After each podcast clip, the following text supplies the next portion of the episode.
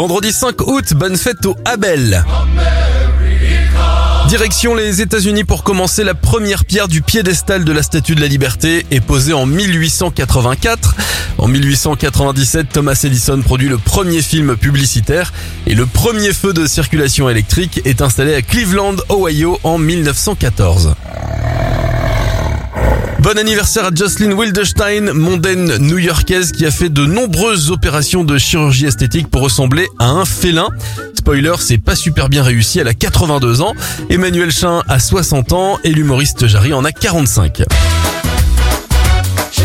En 2003 et on va terminer avec ça, DJ Bobo est numéro 1 des ventes en France avec Chihuahua. Bonne fin de semaine à vous.